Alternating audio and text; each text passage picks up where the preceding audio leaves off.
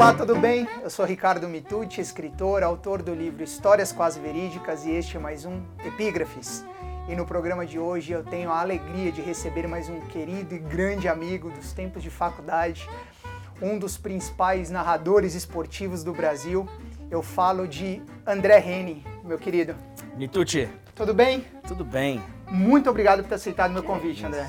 É um grande é prazer tê-lo aqui no Epígrafes. Eu sou seu fã desde os tempos de faculdade, então senhor está continuando essa história. Eu que agradeço a, a sua presença, muito honrado com ela. E eu tô com o André Heine aqui, não é para falar de futebol, embora seja a expertise dos dois, mais dele do que a minha, mas é porque, para quem ainda não associou o sobrenome, André Henning é filho do grande Hermano Henning, um dos principais jornalistas do Brasil, um dos principais nomes do telejornalismo brasileiro, correspondente de guerra, correspondente de esportes, Copa do Mundo, Olimpíada e uma série de eventos de suma importância na história do mundo.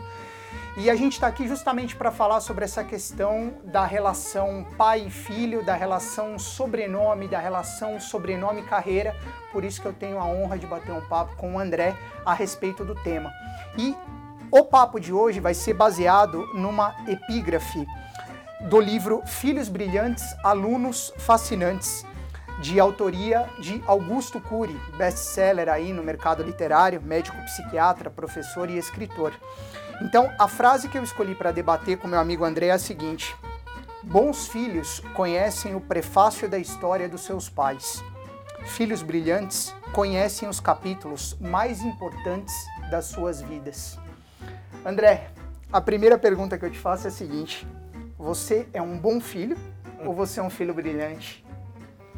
Não, eu acho que eu sou, nesse caso, eu vou ter que deixar um pouquinho de lado a, a, a modéstia qualquer aqui, enfim, mas eu, eu, eu, eu conheço muito da história do meu pai, muito do que ele viveu e continua vivendo. Eu acho que eu sou um filho brilhante.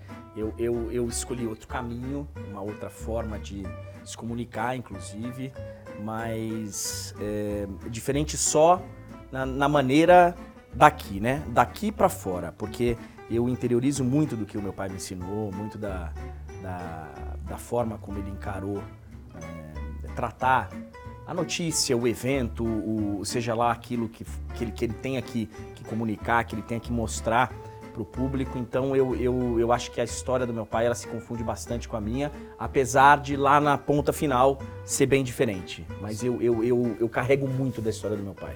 Legal. Até que ponto um sobrenome famoso, André, é, contribui ou prejudica o desenvolvimento de uma carreira profissional?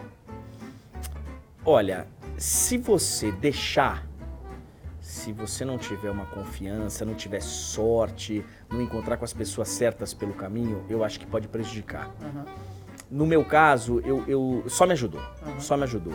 Primeiro, pelo fato do meu pai ser a pessoa, o profissional que ele foi, então eu cruzei ao longo da história da minha vida profissional com muitas pessoas que tinham trabalhado com ele e ele tinha deixado uma ótima impressão.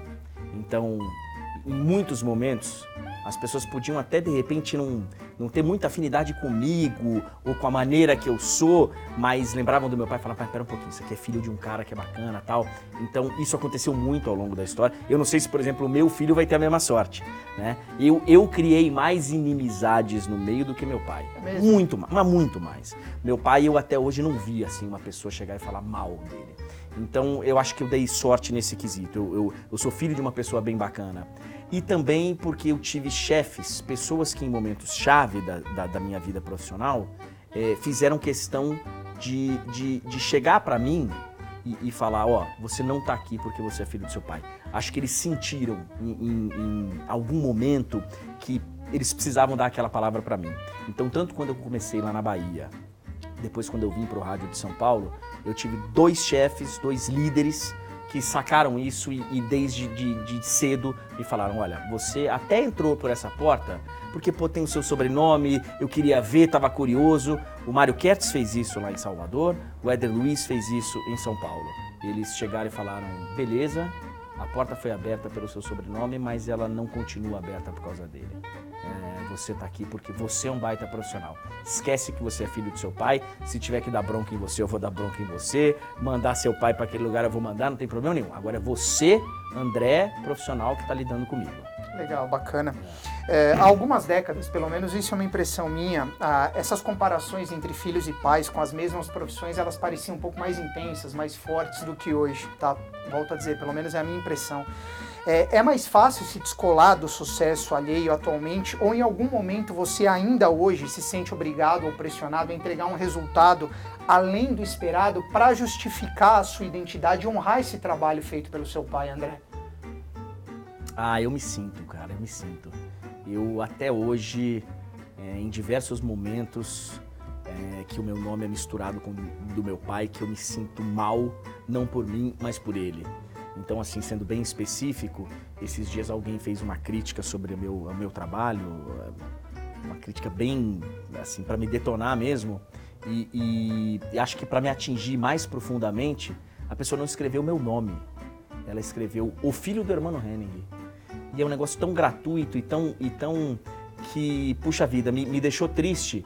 Não pelo fato da pessoa me criticar, até porque juro que até pela pessoa que é, não, não, mas o fato de ter envolvido meu pai num negócio que, que, que sabe que não tem nada a ver, eu me sinto devedor. Uhum. Então eu, eu, eu fui, fui, fui conversar com ele, é, falar, pô, desculpa, cara, desculpa de ter te envolvido nessa história. Falou, imagina, você tá louco, você tem a sua trajetória, eu me sinto honrado de ser seu pai, então não tem essa mas, mas é um negócio que, que eu me sinto mais. Não tivesse o nome do meu pai naquela crítica, eu teria ia, passar, ia passar, que nem outras tantas já passaram, claro, buscando é, tirar o que, o que é de proveitoso. Nesse caso específico não tinha nada de proveitoso, era só para ser maldoso mesmo, mas, mas eu, eu me sinto. Às vezes eu me pego vendo e fazendo coisas, falando coisas que eu falo, caramba, cara, o que, que meu pai deve estar tá pensando, me vendo falando tal coisa.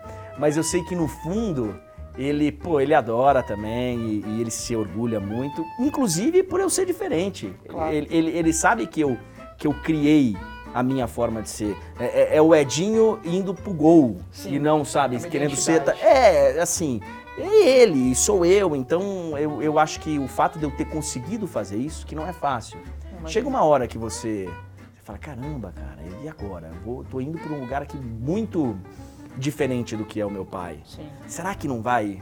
Mas fala, não, é o meu caminho, claro, não é o do meu pai, claro. né? é uma história. É, é uma história familiar, claro. ok mas que tem a sua individualidade. Então, meu avô, que era dono do cinema lá e que, cuidava do, do, grupo de teatro lá em Guararapes, no interior, passou para o meu pai, que foi de uma outra forma pelo jornalismo, para mim, que veio para o entretenimento esportivo, e se o Lucas, meu filho, quiser continuar também, mas com a identidade dele. Claro. Acho que cada um tendo a sua. André, mas aí só para complementar, você acha que a pressão maior é sua consigo mesmo ou é dos outros é com minha. relação a você? É minha. É sua é consigo minha. mesmo? É minha, é. Tem gente que nem sabe tá. que eu que eu assim, não associa sobre que não associa. É, e aí uhum. depois ainda nossa, olha, Sim. tal. Porque os estilos são tão diferentes e são fato. tão, né? É que eu acho que a pessoa não. Se eu tivesse trabalhando sentado numa bancada apresentando um telejornal, eu acho que as pessoas associariam mais rápido, né? Tá. Fariam uma associação, falam, pera um pouquinho, Henning, Henning, pera aqui, tô vendo um. Mas o meu é tão diferente que acho que não é todo mundo que associa. A cobrança é minha e até hoje, tirando uma outra coisinha assim que acontece, mas não ao ponto de chegar, pô, esse cara está envergonhando o pai dele. Jamais. Jamais isso aconteceu e, e não. A cobrança é minha e só minha. Legal. E como criar a sua própria identidade, já que a gente está falando sobre isso, sem viver a sombra do sucesso e do reconhecimento obtido, no seu caso, pelo hermano, sobretudo quando se escolhe a mesma profissão. É, é um grande desafio? É muito difícil?